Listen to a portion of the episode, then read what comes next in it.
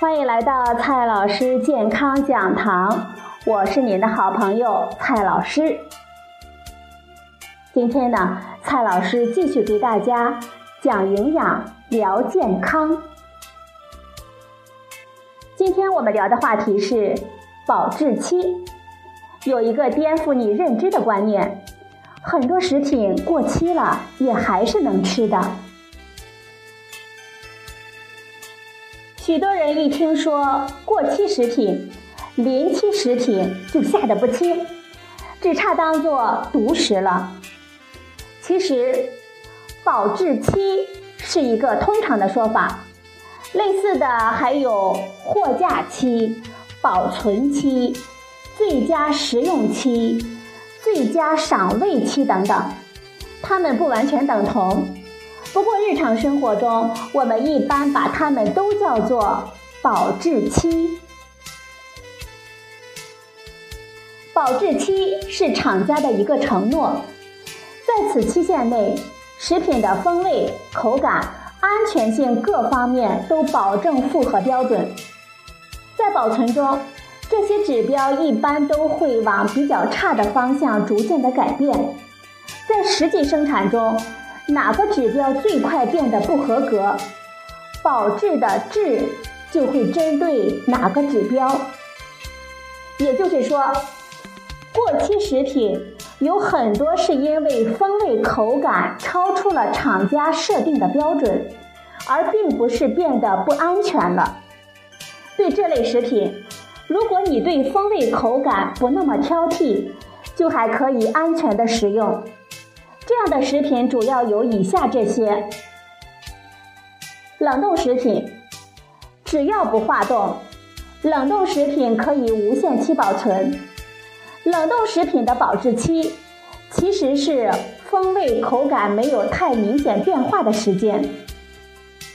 哪怕是过了保质期，只要没有化冻过，而你呢也不觉得难吃，就还可以吃。类食品呢是罐头食品，罐头食品经过了超高温长时间的加热，其中的细菌和细菌的芽孢已经被彻底的杀灭，只要不打开就不会变坏。罐头食品的过期主要是让它们加快周转，并没有什么安全方面的原因。有的罐头放太长的时间，可能会担心容器材料中的某些成分渗入到食品中。不过现在的容器都已经非常的安全，而那个长时间也远远的长于保质期。还有一种食品是低含水量的食品，当水分低到一定的程度。细菌、真菌和霉菌都不能生长，食物也就不会腐坏。比如说饼干、麦片、营养棒等等。但是这些食品过期之后可能会变得很硬或者是很软，它们的保质主要是针对口感。再介绍一种食品，高酸热罐装的食品。对于酸度很高的食品。pH 值在四点六以下，如果经过加热灭菌、趁热灌装，然后立刻封盖，其中的细菌和芽孢也被充分的杀灭了。只要我们不打开，在常温下也不会变坏。它们的保质也是针对风味口感，过期了也并不影响它的安全性。还有一种食物呢，是超高温无菌罐装的饮料。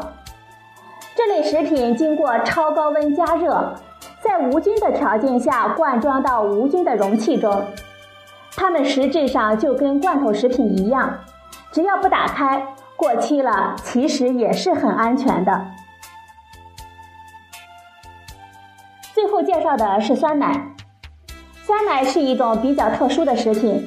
本身就含有大量的活细菌，为了抑制这些细菌的活动，所以需要冷藏。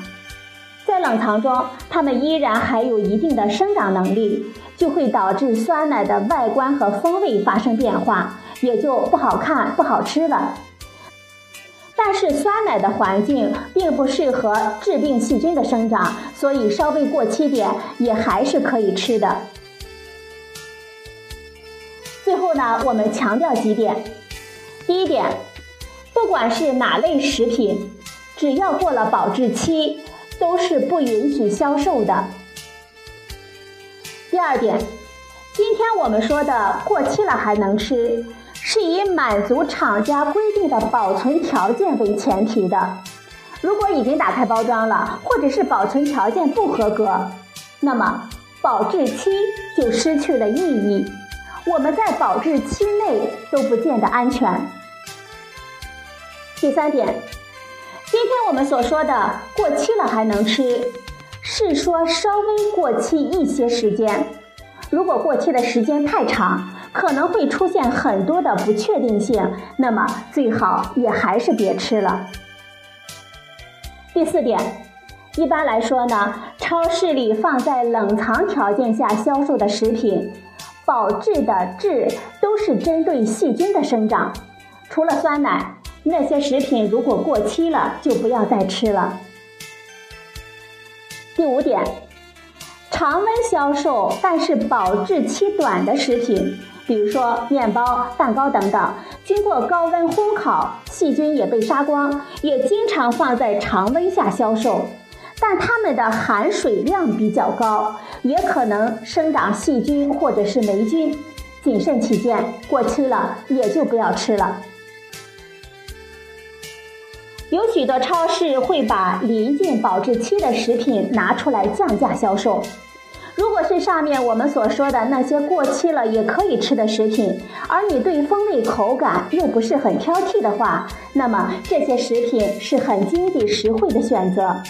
还有那些冷藏销售的临近过期的食材，比如说肉类，如果降价销售，也可以买回去立即吃掉，或者冷冻起来。冷冻之后，风味口感会有一些下降。但是营养和安全还是没有问题的。好了，朋友们，今天呢，蔡老师给大家讲了保质期的问题。有一些食品呢，过期了也还是能吃的，但是是有前提条件的。您听明白了吗？好了，朋友们，今天的节目呢就到这里，谢谢您的收听，我们明天再会。